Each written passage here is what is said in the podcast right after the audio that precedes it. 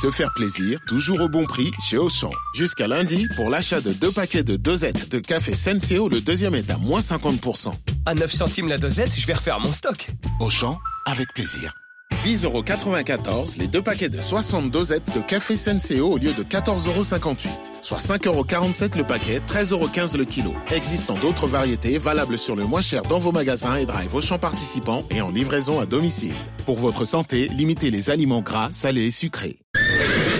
RMC, 6h-8h, vos animaux. François Sorel, Laetitia Barlerin.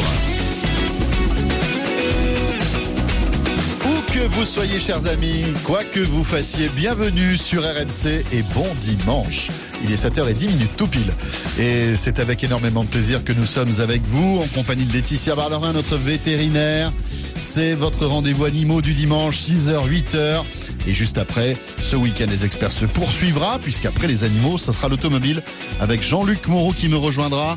On évoquera Rétromobile, vous savez, ce grand salon dédié à la voiture ancienne qui se déroulera du 8 au 12 février à Paris, porte de Versailles. Et on s'intéressera aussi à la saison 2 de Vintage Garage qui est diffusée sur RMC Découverte. Le présentateur sera avec nous. Et puis on retrouvera l'essai de la semaine, ça sera la nouvelle Tesla, la X90D et plein d'autres euh, surprises comme vos questions. Euh, tout à l'heure donc à partir de 8h. Mais dans l'immédiat, Laetitia Barlerin, pour cette deuxième partie dédiée aux animaux, on va commencer par cette chasse aux oies sauvages qui en théorie aurait dû se terminer le 31 janvier dernier, mais qui se poursuit?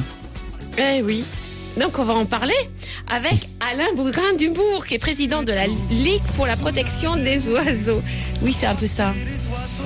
Belle chanson Alors justement, est-ce qu'il faut les laisser passer les oies sauvages Alain, bonjour. Bonjour, Alain. Merci d'être avec nous dans, dans cette émission. Alors, c'est vrai que vous êtes euh, en colère, on va dire, contre la ministre en charge de l'écologie, c'est le Golden Royal, qui malmène la directive oiseaux. Alors, expliquez-nous d'abord ce qu'est cette directive qui est européenne. Écoutez, si je peux me permettre, je suis plus qu'en colère, je suis révolté euh, parce que au-delà de la directive dont je vais vous parler dans un instant, euh, j'ai pu constater que mercredi en 8, Ségolène Royal, en plein cœur de l'hémicycle, le cœur de la République française, État de droit, faut-il le rappeler, eh bien, tout simplement répondu à des parlementaires chasseurs qui euh, demandaient à Ségolène Royal de prolonger la date alors que ça se ferme euh, au 31 janvier, la prolonger jusqu'au 10 février. Oui. Et Ségolène Royal a, a dit, ben, non, je pourrais pas prendre un arrêté pour prolonger euh, la date euh, parce que euh, il serait cassé par le Conseil d'État. Mais en revanche, vous pourrez chasser jusqu'au 10 février et je prendrai des mesures pour que vous ne soyez pas verbalisés. Attendez, c'est une, c'est autorisation de braconnage. Non, mais en plus, Ah bah, est-ce que ça, a une valeur légale, ce, ce genre de Non, phrase? en théorie Ah bah. non, mais dès demain matin euh, à 10 heures, nous serons devant le Conseil d'État euh, pour faire euh, casser cette euh, décision. J'espère qu'en référé, on va pouvoir faire euh, surpendre, suspendre cette euh, proposition et puis faire respecter le droit.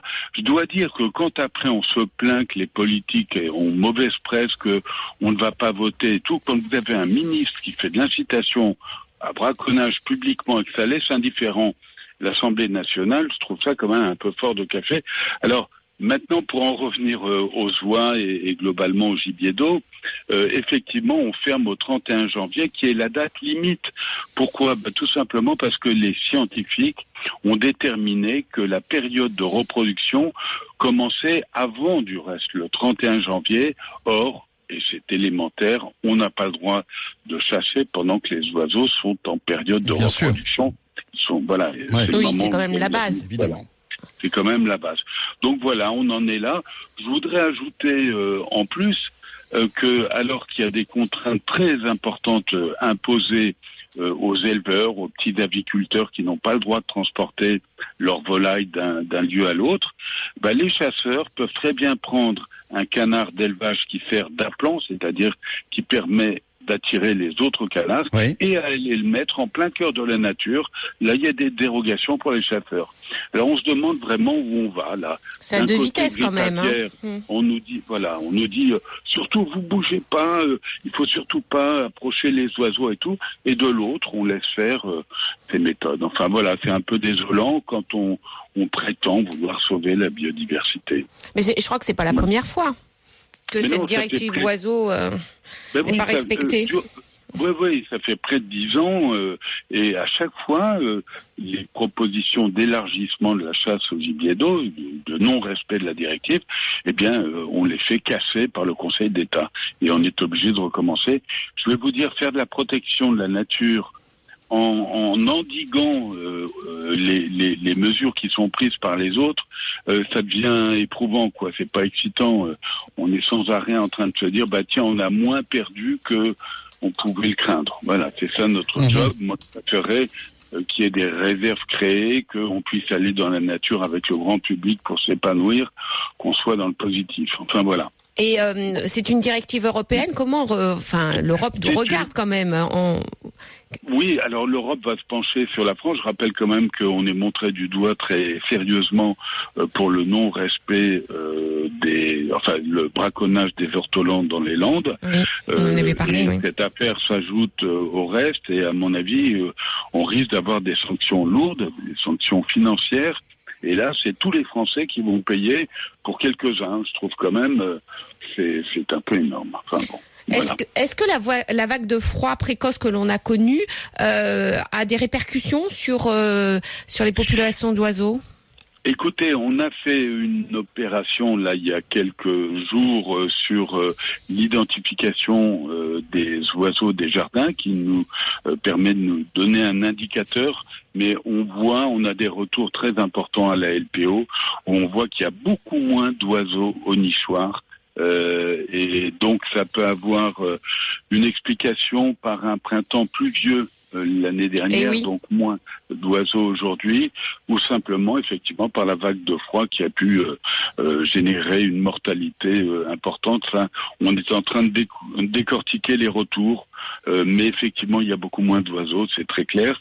Et en plus, l'oiseau, je le rappelle, est un indicateur, c'est-à-dire que quand il est en nombre dans la nature, eh ben, c'est que la nature se porte bien, euh, toute la chaîne du vivant, la biodiversité. Quand en revanche, il y a des réductions, notamment dans les zones agricoles, industrielles, enfin, vous voyez, mhm. euh, eh ben, euh, là, c'est significatif d'une mhm. chaîne du vivant qui, est très fragilisée. Alors, autre autre actualité aussi, cette semaine, la municipalité de Marseille a décidé de mener la guerre contre les goélands.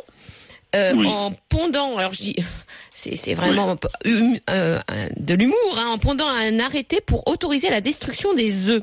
Alors, il serait trop bruyant les goélands. Tiens. Qu'est-ce que vous en pensez? Ben, J'en pense que c'est pas spécifique à Marseille. Hein. Il y a d'autres villes en France où il y a eu des problèmes de, de cohabitation. Euh, c'est vrai que ce goéland locofé, bon, euh, est en nombre. Hein, on peut pas le nier. Il a même, c'est un oiseau euh, du Midi qui commence à gagner euh, la région parisienne, on l'a même vu en Belgique, etc., et qui s'est développé notamment à Marseille parce qu'il y avait des décharge à ciel ouvert. Ah bah voilà, parce que euh, c'est qu'ils ont ils ont à manger en ville. Ah bah Ils ont à manger, ils vont pas se plaindre. Hein. Il leur faut euh, un lieu de nidification qu'ils arrivent à trouver sur les toits un peu partout. Bon, et là ils se développent. Il y a à peu près 18 à 20 000 euh, goélands locofés à, à, Marseille, et on peut comprendre que ça pose problème. Mais mais euh, il est prévu de de tuer 500 goélands. Et ça, la LPO est complètement opposée. Euh, d'abord parce que bah, c'est une espèce protégée, faut le rappeler. Oui, c'est euh, ça qui est étonnant, oui. Ben voilà. Et ensuite, c'est pas en tuant 500 goélands qu'on va régler le problème quand on sait euh, qu'il y a 18 000 oiseaux. Le problème, il faut le, le dire, c'est que ben, les Marseillais manquent un peu de civisme quant à la gestion de leurs poubelles. Voilà. Il y a des ordures un peu partout. Et, voilà. et donc les oiseaux sont attirés. ah ben, les oiseaux, ils sont attirés. Et tant qu'on gère pas le problème des déchets, euh, des ordures, eh ben il y aura toujours des oiseaux. Alors nous, on n'est pas opposés euh, du tout à ce qu'on puisse piquer les œufs ou les retirer, enfin bon, ce genre de choses, mais abattre des mmh. oiseaux, ça sûrement pas. Mmh. mais c'est plus une opération de communication, comme vous le dites. Ah ben complètement, comme ça on espère rassurer les gens. N'empêche que ça changera rien au problème, mais euh, ça fera 500 goélands de moins. Et ça c'est pas la, méthode. Ce qu'il faut c'est revisiter la manière dont on gère les ordures et euh, ainsi ben, les, les, goélands vont réduire leur population. Je voudrais euh, préciser que si c'est une population qui s'est bien développée à l'époque des, des décharges à ciel ouvert, ben aujourd'hui, elle s'est stabilisée et Mhm. elle commence même à être en déclin. Hein, donc euh, voilà, nous on est opposés à cette démarche. Très bien. Merci. Merci Voilà. beaucoup, merci, Alain. merci Alain, merci, pour votre émission. Hein, merci. bon- bon merci à vous. Bon dimanche à vous. Alain Beaugrain-Dubourg sur RMC. Merci, c'est toujours un plaisir de vous recevoir. 7h19. Laetitia, on va revenir dans un petit instant et on va évoquer après les oies, les bergers australiens, Et qui oui. visiblement seraient l'un des chiens préférés des Français. Et le troisième, quand même, alors qu'il y a 10 ans, il n'était pas connu, le berger australien. Alors, Bah oui. on va découvrir cette race qui est très, euh, bah oui, qui a beaucoup de succès auprès des Français, euh, avec euh, le docteur Valérie Dramar qui vient de sortir justement un livre sur ce chien. On en parle dans un instant, il est 7h20. Le 3216 animaux.rmc.fr. N'hésitez pas à nous joindre, les amis. À tout de suite. RMC jusqu'à 8h. Vos animaux. RMC jusqu'à 8h. Vos animaux. François Sorel, Laetitia Barlerin. Le retour du week-end des experts, les animaux avec notre vétérinaire Laetitia Barlerin. Le 3216 si vous voulez nous joindre. Laetitia, on va découvrir maintenant une race méconnue mais qui pourtant devient de plus en plus populaire. Et oui. Il s'agit du berger australien. Et oui, cette- ce berger était inconnu du grand public il y a encore 10 ans. Et là, il est aujourd'hui le troisième chien préféré des Français. Après le berger belge et le berger allemand, si on se fie au nombre de naissances en 2016, ce nombre de naissances vient d'être publié par la Société Centrale Canine. Et nous avons donc avec nous Valérie Dramar, qui est vétérinaire comportementaliste et auteur de Bien vivre avec son, avec mon chien australien, qui vient de sortir aux éditions Ulmer. Valérie, bonjour. Bonjour Laetitia, bonjour François. Bonjour Bienvenue. Valérie. Alors, à quoi est dû ce succès fulgurant de- du berger australien en France? Je pense qu'il y a deux, deux raisons. Euh, D'abord, il est très beau. Il est très vrai. beau, il a, il a un pelage Surtout quand-. Quand il est petit, on dirait un nounours. Ah bah déjà, voilà. Il y a, alors, il y a ce pelage très fourni, euh, euh, voilà, et il y a les couleurs aussi, et ses yeux. Parce qu'il est souvent, euh, il a souvent des yeux clairs, verrons, bleus, euh, Oui, et, puis son, et puis son pelage aussi. Donc il y a, il y a une variété de robes très importante, et notamment des couleurs euh, euh, euh, qui, qui a dans les gris, les bleus, euh, etc. C'est, il est magnifique. Il est Et c'est vrai que les, les enfants, quand ils voient un berger australien, ils disent Je veux le même, je veux le même. Ouais, c'est vraiment voilà, il est très attirant pour ça et puis quand il court donc c'est cette boule de poil là qui et surtout et surtout qu'il est très actif. C'est-à-dire que c'est un chien euh, bah, au départ c'est un chien de berger hein, c'est clair. Donc c'est un chien qui est qui est très vif, très réactif, très actif, donc toujours prêt à jouer. Donc il est très attirant quoi, c'est- certain. Alors, ce qui est étonnant, c'est que le berger australien serait en fin de compte basque. Oui. En fait, c'est les bergers. Bah oui, on a des bergers aussi en France. Et, euh, et ben les bergers basques avaient, avaient ce chien. Et puis au 19e siècle, ils ont, ils ont émigré en Australie. Euh, où il y avait beaucoup de travail en fait. hein. Il y avait beaucoup de moutons. de grands troupeaux, voilà. Et, et là, eh ben, le, il, a été vraiment reconnu. Ils ont été reconnus, on va dire, c'est quand même des binômes, des, des duos hein, de, de travail. Et, et au, 20e, au 19e siècle, ils ont euh, ils ont immigré aussi aux États-Unis, notamment en Californie, et c'est là, c'est là qui leur réputation s'est particulièrement faite, où ils ont été vraiment reconnus. Mais comme ils venaient d'Australie, hein, le, le- le- Oui. le pays d'avant, et ben voilà, c'était les, les bergers australiens, les Austral- Australiennes Shepherd. Voilà. Et, et après, ils sont revenus en France dans les années 80, ce qui est voilà. étonnant quand même. Hein. ouais. Ils ont fait Et le tour du monde. Ouais, ouais. Voilà, c'est ça, c'est le tour du monde. Non, ils sont venus en France et là, et là, euh, effectivement, pour les bergers, mais aussi en tant que chien de compagnie. C'est là où, où il est, il est Oui. devenu euh, plus un chien, euh, oh, j'allais dire d'agrément, quelle horreur, mais en tout cas, chien de compagnie plus que chien de travail. quoi. Alors justement, aujourd'hui, voilà, il est plus prisé comme chien de compagnie que comme chien de berger. Est-ce que c'est un chien de famille? Est-ce que c'est un chien de célibataire?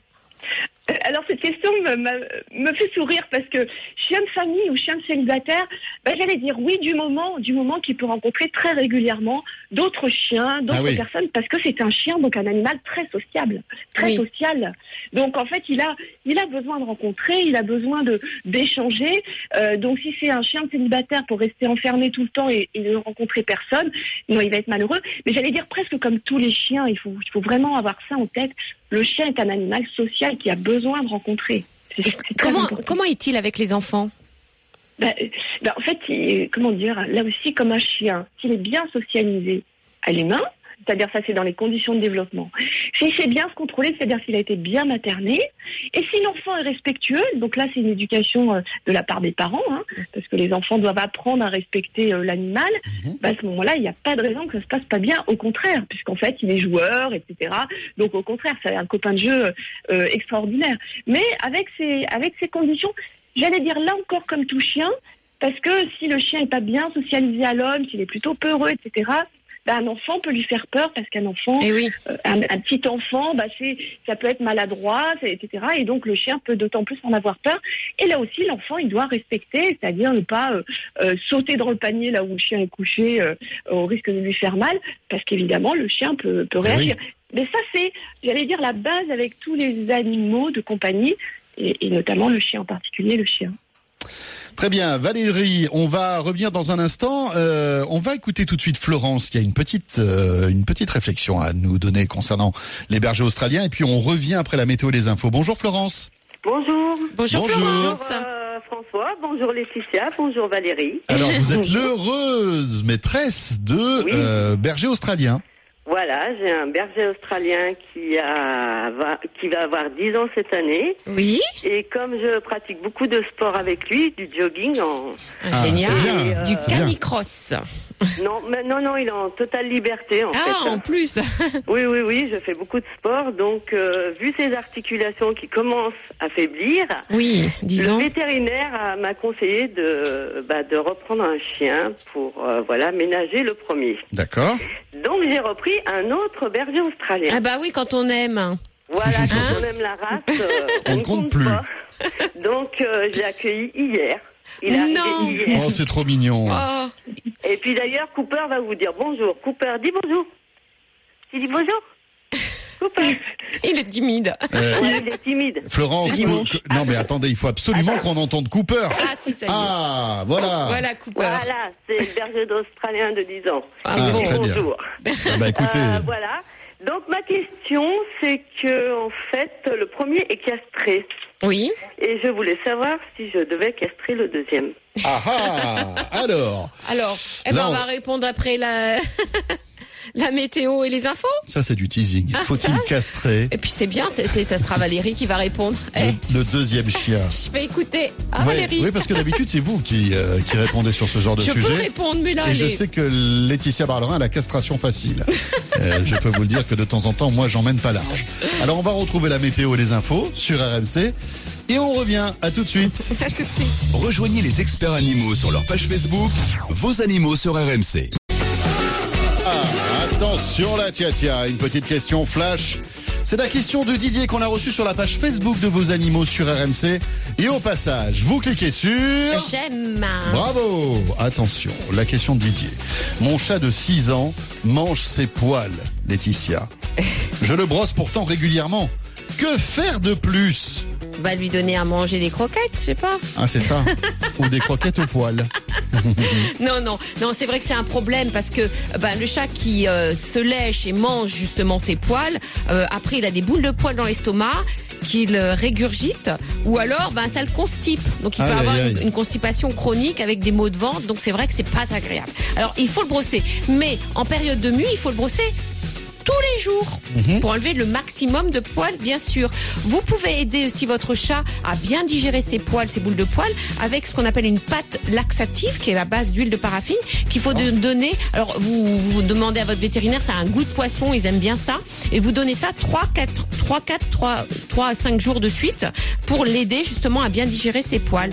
Euh, vous pouvez donner aussi euh, ben, de, de l'herbe à chat, vous savez, le carré de gazon là qui lui permettra aussi de bien digérer ses poils.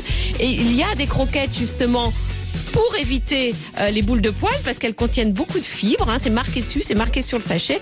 Et puis dernière chose aussi, il faut le traiter contre les puces parce Ah qu'un oui. chat qui se lèche beaucoup est souvent un chat qui a des Puces.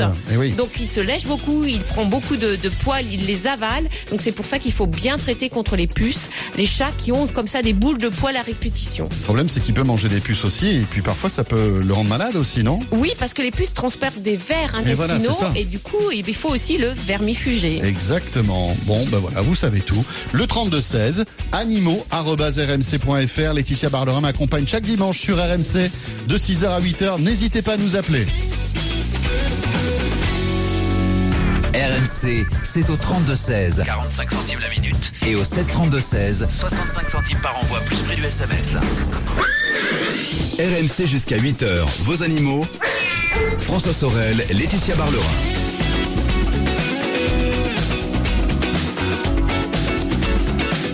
Voilà, il est pratiquement 8h moins 25. Merci d'être avec nous. Un bonjour à vous qui venez peut-être de vous réveiller et de vous brancher sur RMC.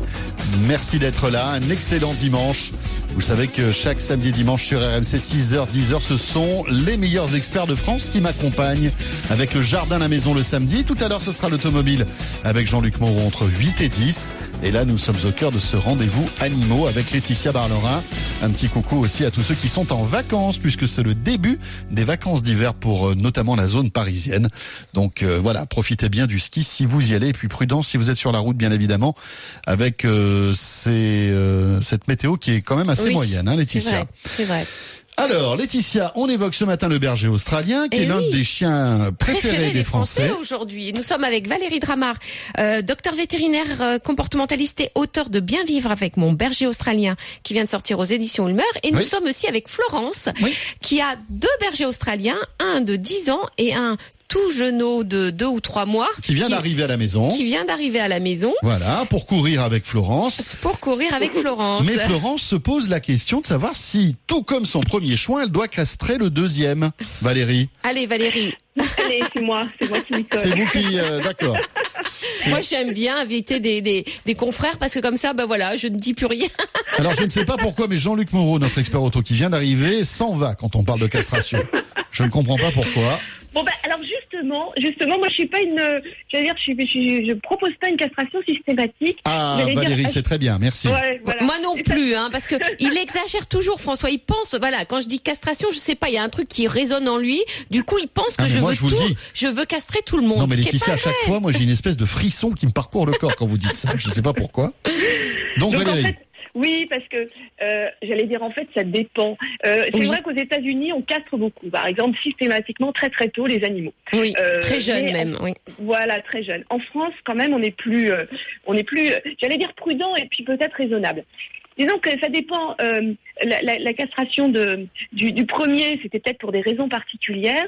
Là, j'allais dire, euh, en termes de, de cohabitation, c'est pas c'est pas certain qu'un Oui. chien mâle euh, castré et un chien mâle non castré ne s'entendent pas. Exactement, c'est vrai. Donc c'est, il faut voir comment ça, ça évolue. Si effectivement on se rend compte que le, le petit jeune, le petit dernier, euh, bah, a des velléités, euh, est un peu, euh, on va dire, euh, combatif, est un petit peu virulent, il voudrait un petit peu. Bon bah là peut-être que ça va calmer le jeu, que ça va équilibrer sur le plan hormonal, mais il faut voir comment ça évolue, voilà. Et oui, puis, et euh, le berger australien, c'est quand même un chien qui est assez sociable, qui est. Oui, voilà. Et puis bon, après, ça, je, dis toujours, ça dé... certes il y a la race, mais aussi des individus. hein. Mm. Il y a des bergers australiens qui sont vraiment, euh, qui cherchent pas du tout à dominer, puis d'autres qui sont un petit peu plus sur deux, etc. Donc ça dépend. Et puis il y a, il y a aussi, euh, il y a aussi une autre chose. Alors c'est vrai que si on fait des footings avec un chien euh, qui est entier et qui risque de partir parce que euh, ça dépend dans quel endroit on va faire du Ah, footing. si, euh, s'il c'est sent une femelle en chiens. chaleur. Exactement. euh, aïe aïe aïe. Voilà, ça, ça peut, ça peut être effectivement un inconvénient. Et puis aussi, il y a, une chose, et je pense que Laetitia, tu as dû déjà en parler. euh, bah, il y, a, il y a la castration chirurgicale, effectivement euh, Définitive. Mm. mais définitive. Mais il y a aussi des implants. Et donc, euh, ça permet. bah, euh, parfois, on se dit tiens, euh, peut-être que la castration serait utile. Ben, on peut utiliser ce genre d'implant qui dure six mois ou un an, et puis effectivement constater si oui ou non c'est utile. Et si Exactement, oui. c'est utile, eh ben, ça justifie de passer à la castration chirurgicale ou de continuer les implants, ou alors on se dit, bah, décidément, ça n'apporte rien et on renouvelle pas. Et je trouve ça plus souple. Euh, voilà, il n'y a, il y a pas de, y a pas de règle absolue. Euh, je pense qu'il faut voir avec l'évolution, euh, la relation entre les deux chiens et comment évolue le petit dernier. Voilà. Voilà, Florence, vous êtes euh, satisfaite? Oui, oui, je suis satisfaite. J'avais une question aussi, si je peux me permettre. Allez-y, allez-y. Alors, mon premier chien n'est pas du tout prêteur, donc tous les jouets, le petit ne peut pas les toucher, sinon il euh, remet à sa place. Donc, euh, pour l'instant, je, la- je laisse faire, mais je voulais savoir si je pouvais intervenir quand même un petit peu euh, pour que l'autre chiot puisse euh, quand même euh, accéder à certains de ses jouets. Alors, moi, je- ce que, ce que je, ce que je propose toujours, parce que j'allais dire, c'est à la fois le bon sens et on est en droit de le faire. À la maison, quand même, on est un peu des, euh, on est dans, dans notre maison, j'allais dire, on est un peu des superviseurs des relations. Et donc, en fait, si on estime que les relations sont sont pas adaptées parce que trop de chahut, parce que euh, euh, voilà trop de disputes, c'est comme un, un peu avec les le rôle d'un parent avec des enfants qui chahutent. À un moment donné, on dit ça suffit. On supervise, on, a- on est en droit de superviser la relation. Quand on estime que ça devient trop violent, trop exagéré, etc. Donc je pense qu'il faut se faire confiance. Euh, c'est vrai que si on est inquiet tout le temps, bah là on a- on n'a rien trop et puis il n'y a plus de, de vie.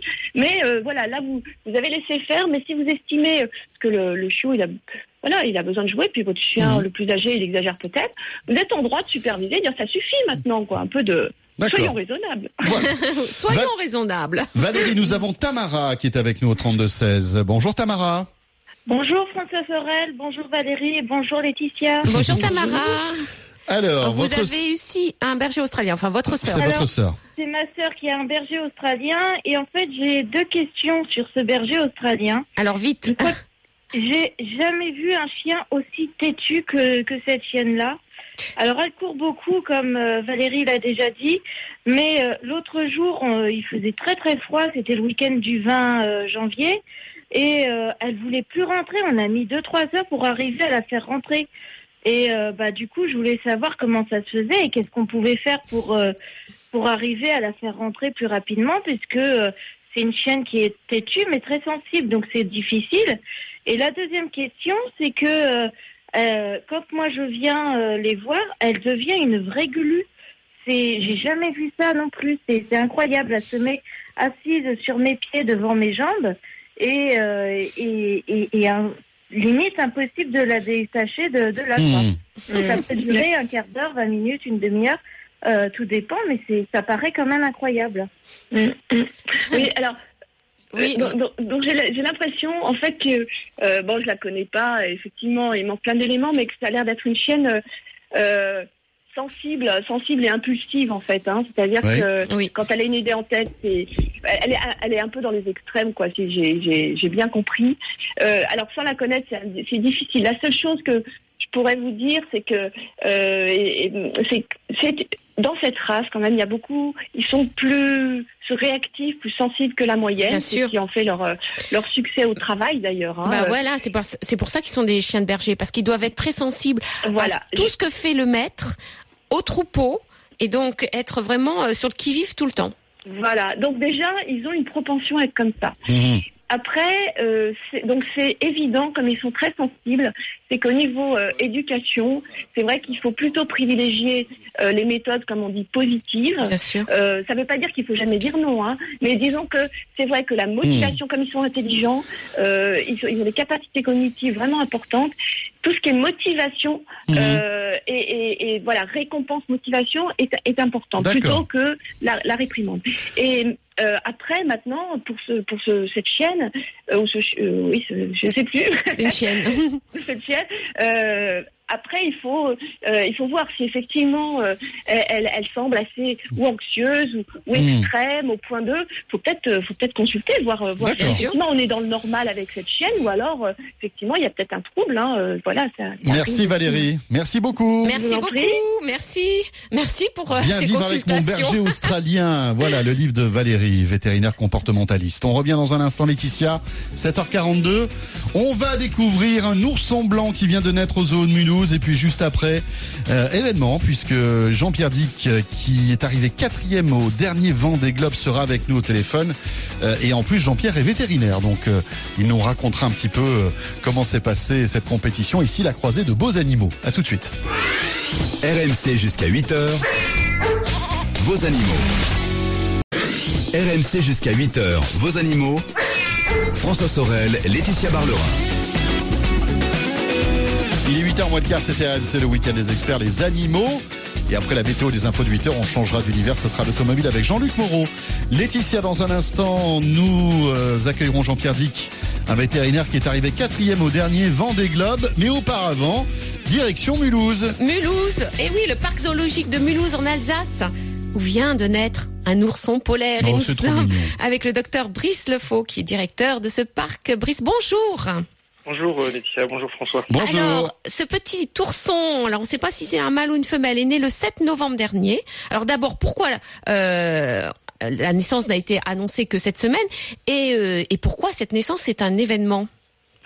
Alors pourquoi il a été annoncé euh, que euh, après euh, trois mois? Bah, C'est parce qu'en fait il y a, il y, a des- il y a très très peu de chances de survie en fait sur les oursons jusqu'à l'âge de, de trois mois. Ah oui.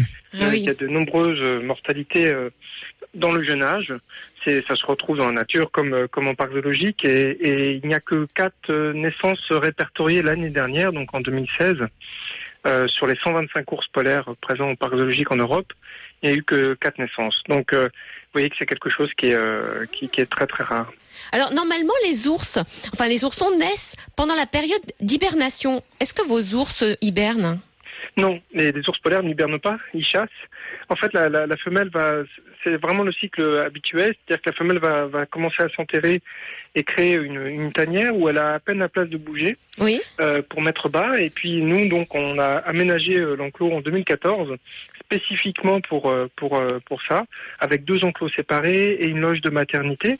Cette loge de maternité est toute petite, ça lui permet de se lever dedans. Elle va rester à l'intérieur sans manger et sans boire pendant jusqu'à quatre mois dans la nature.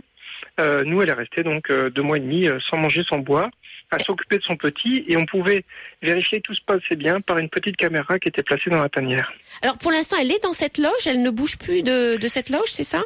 Oui, ça évolue très vite. C'est vraiment la maman qui nous dit euh, comment comment comment on doit évoluer. On a vu qu'elle avait envie de sortir, donc l'unité de maternité, c'est la loge donc de maternité dans le bâtiment, et puis euh, une petite courette qui lui permet, euh, si elle a envie de sortir. Donc on a ouvert la trappe parce qu'elle avait envie de sortir. Et, donc là, pour l'instant, elle, elle varie de la tanière dans la loge, puis dans la petite courette extérieure, et elle bouge comme ça avec son petit. Et elle prend son petit. Alors du coup, personne n'a approché le petit. hein. Il y, a, il y a eu juste euh, les caméras qui ont vu qu'il y avait un petit dans, dans la loge. Oui, alors ça c'était euh, c'était vrai il y a la semaine dernière. Ah bon, ça a évolué. Déjà, déjà, ça a évolué puisqu'on a on a on a nourri donc euh, la maman Oui. et le et l'ourson est déjà venu à la grille donc on on n'a pas et on ne le fera qu'une seule fois pour justement vérifier son état de santé, le sexer et l'identifier en même temps. Mais euh, on ne fera qu'une fois euh, quand dans, je pense que dans la semaine on va pouvoir le faire. Donc l'identifier, le sexer et ensuite on, on arrêtera de, de on pourra plus le toucher parce qu'il sera inapprochable. Oui. Et, euh, et donc on va pas le on va pas le câliner si c'est derrière l'idée, même Non. si on a très envie. Bah, C'est-à-dire qu'on a tous en, en mémoire euh, Knut, vous savez, le petit ourson du zoo de Berlin, qui a été Oui. une star mondiale, qui a été élevé par l'homme, car rejeté par sa mère à la naissance. Euh, Est-ce qu'il y a un risque de rejet de la mère? Alors plus maintenant, euh, plus maintenant et on est vraiment euh, Knut était une mascotte, on est vraiment plus dans le on n'est pas dans cette dimension-là. On est vraiment nous on souhaite vraiment que l'ourson soit un ambassadeur. La preuve un ambassadeur ça veut dire que il doit pouvoir être le moment de se questionner sur euh, sur comment on consomme, euh, comment on pollue pour pouvoir ensuite euh, protéger euh, la nature et notamment l'Arctique. Ce qu'on veut, c'est bien sauver les ours polaires dans le milieu naturel en Arctique et l'ourson est un formidable vecteur qui va nous permettre d'en parler de tout ça. Ah, bien sûr, ça sera l'ambassadeur de, de ces de voilà, de l'Arctique et des ours polaires qui Oui. sont eux dans la nature. Voilà. Par exemple, pour choisir son prénom, et on, on- vraiment on ouvre ça. Si quelqu'un veut choisir son prénom, il y a un choix de quatre prénoms à, à avoir.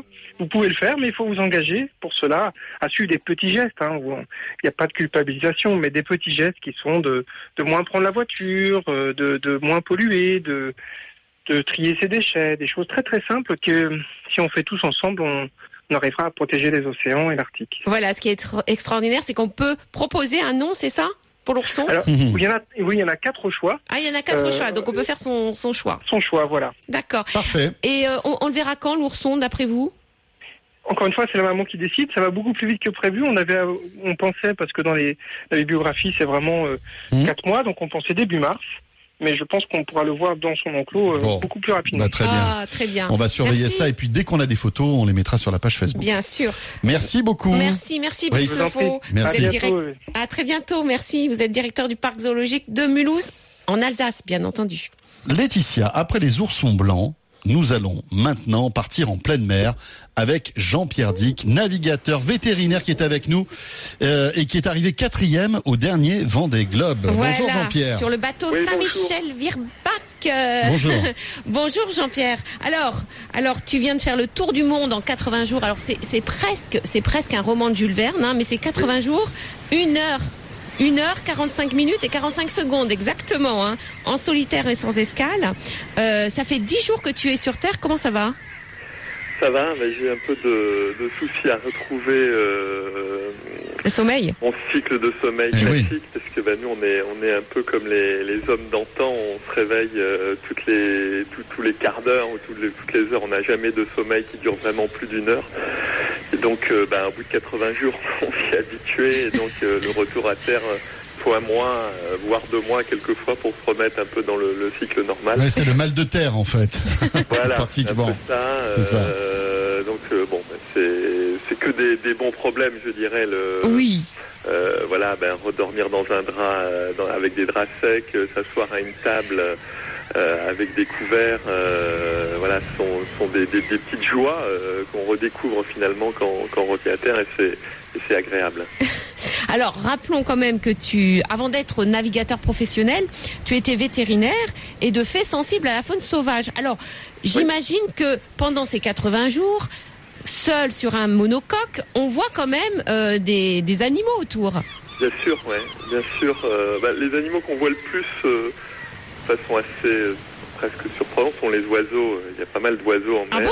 On- voilà, bah, dans les grandes mers, dans les mers du sud, on, on voit les albatros, il y a des pétrels, il y a des presque plus que des que des poissons ou des, des dauphins. euh, ces, ces oiseaux, ils tournent souvent autour du bateau de façon assez euh, permanente et Ils se posent sur le bateau? S'approchent sur le bateau. Il y en a certains, alors je sais pas si c'est de la curiosité ou euh, euh, ils, voilà, ils tournent autour du bateau, ils nous accompagnent. euh, donc il y a des beaux moments, euh, notamment lorsque les plus beaux moments, euh, les plus beaux moments de navigation, même pour moi, c'était le lorsque les, un albatros me suit pendant une après-midi, surfe avec moi, m'accompagne. Quelquefois, j'ai même peur de les, de les heurter. C'est poussez-vous. voilà. C'est un peu comme nous avec Ouais. les pigeons et la voiture, quoi. C'est ça Oui, oui, oui. Ouais, bah, il y a un côté plus, euh, un peu plus sauvage. C'est sûr. Et, et concernant les mammifères marins, alors je sais qu'il y a beaucoup d'oiseaux qui suivent les bateaux. De, de dauphins, pardon, qui suivent des- Oui. les bateaux. Ouais, bah, le dauphin traditionnellement, euh, tu sais, euh, est considéré un peu comme l'ami de l'homme. Et, c'est vrai que il y a des, des ondes. Alors, je- on n'a pas- forcément analysé ça, mais quelquefois les dauphins viennent aider euh, l'homme. Je sais que, bah, que lorsqu'on est un peu en difficulté avec son bateau, euh, voilà, on dit que peut-être qu'il il va nous aider, mais c'est vrai qu'il nous accompagne souvent. Et là, j'ai eu une belle rencontre d'un d'une race de dauphin que je connaissais mal, qui est le dauphin de Commerçon, qui est, qui est un dauphin qui est acclimaté à, à des mers très froides. Oui. Et je les ai rencontrés dans les mers du Sud. C'était une belle rencontre. J'ai envoyé un petit film. Oui, on a vu le. On mettra le petit film sur Facebook parce qu'on voit. C'est un, un- un dauphin noir et blanc qui est magnifique. Ouais, c'est un dauphin. J'étais surpris par sa, par sa beauté et puis par, par son. euh, voilà, on n'a pas l'habitude de voir. On a, on a l'habitude de voir des, dauphins communs. Il y en a beaucoup euh, sur les côtes françaises, notamment en, en Bretagne, en Méditerranée aussi. Et là, euh, bah, ce, ce petit dauphin, parce qu'il est de taille un peu plus petite, il est vraiment original, voilà, avec des taches blanches sur le corps, avec et il est venu me saluer dans les mers du Sud. J'ai, j'ai- écoute, j'y suis de même allé assez souvent maintenant, euh, six fois euh, un mois, donc euh, et c'est la première fois que j'en voyais. Donc c'était une belle rencontre, effectivement. ouais. Et des baleines. Alors baleine, j'ai vu une baleine en Atlantique, effectivement, elle, elle devait être un, un peu endormie à vitesse très réduite. Voilà, c'est la seule rencontre que j'ai eue sur, le, sur les trois mois de mer, mais c'est toujours des rencontres très émouvantes parce que bah, c'est un, un énorme euh, mammifère. Ah bah oui. Il y a, y a- il y a un côté euh, majestueux, euh, évidemment, dans son, dans son, dans, dans sa nage. Le, le, le- on a à la fois euh, peur pour, son bateau parce que euh, le Saint-Michel d'Irbac, s'il heurte une baleine comme ça, bah, déjà elle va lui faire mal et puis euh, et puis euh, bah, il peut y avoir des dégâts sur le bateau, ça peut être une cause d'abandon évidemment. Donc il y a à la fois peur et puis euh, la fascination de, ces de ces bêtes sauvages. Voilà, qu'est-ce qu'elles pensent, qu'est-ce que comment est-ce qu'elles voient le bateau, euh, tout ça, on, peut se poser plein de questions, mais il y a la, il y a la, il y a vraiment la fascination de ces, voilà, de, de cette nageoire caudale qui, qui sort de l'eau un peu, qui, qui est toujours, euh, voilà, c'est toujours des moments très très particuliers où on est, Puis en on plus, est- on est, on est transporté par la, par cette beauté, euh, voilà, par cette beauté sauvage, par ce- on est dans la nature, on est dans un désert liquide et on voit un animal sauvage, euh, voilà, que, qui, qui- qui est assez inhabituel finalement, et c'est c'est toujours des moments uniques. c'est c'est- c'est c'est un de tes plus beaux souvenirs sur les animaux en mer? Oui, oui, oui. Bah, de voir une baleine comme ça, c'est toujours, euh, on s'en souvient. euh, c'est, voilà, c'est, on- ça fait partie des, des, des moments. euh, voilà, on a plein de moments qui sont difficiles en mer, les tempêtes. euh, voilà, comment on va, comment on va gérer, les, comment on va gérer des problématiques euh, compliquées et, et ce qui fait, euh, ce qui fait, ce qui fait, bah, ce qui nous fait revenir, euh, nous marins. Moi, ce qui me, ce qui me plaît là-dedans, pourquoi je vais là-bas à plus de 50 ans. Euh, bah c'est ça, ce sont ces moments-là qui sont des, Des moments uniques. hein. Ouais, pas simplement, euh, pas simplement avec la faune, euh, euh, la faune, mais aussi, bah, évidemment, avec les nuages, avec les. Bien sûr, bah, c'est cette communion avec la nature qui doit être formidable. Merci beaucoup Jean-Pierre. Merci, Merci. Jean-Pierre. Bravo encore pour euh, ta quatrième place quand même à, Ouais, à la course c'est du Vendée Globe. Faut savoir qu'il y en a qui sont, aussi, ouais. voilà, et d'autres ne sont pas encore arrivés. Ben hein, Voilà, ça fait dix jours que tu es euh, sur Terre. Merci et bravo quand même. Merci Jean-Pierre. Merci. Laetitia, revoir, on va terminer dimanche. ce rendez-vous euh, dédié aux animaux avec euh, notre vidéo LOLCAT de ce dimanche. Et, et c'est un chat qui est la star de cette vidéo. Laetitia, c'est un chat, c'est un petit rouquin qui est magnifique. Voilà. Qui aime les brosses à dents Qui aime les brosses à dents, électriques. mais pas dans les dents. C'est ça le truc. C'est-à-dire que voilà, vous. Il s'en, sert comme d'outil de massage. Voilà, euh, vous présentez euh, votre brosse à dents électrique, bien Oui. sûr, et il se fait un petit massage de la tête. Tout à fait. Hein Oui. Voilà, c'est juste euh, une seconde utilisation de la brosse à dents électrique. Bon, après, il faut pas se laver les dents. du. Il faut changer la brosse. Hein. À retrouver Bah, sur il la, a sa brosse. à retrouver sur la page Facebook de vos animaux sur RMC, bien sûr, et vous cliquez sur j'aime. Laetitia, on sera là dimanche prochain. oui, bien sûr. Bon dimanche à tous. Euh, bon petit déjeuner. Voilà, bon café. Et à dimanche prochain. Et dans un instant, après la météo et les infos, c'est Jean-Luc Moreau qui me rejoint. À tout de suite. Retrouvez le week-end des experts en podcast sur rmc.fr.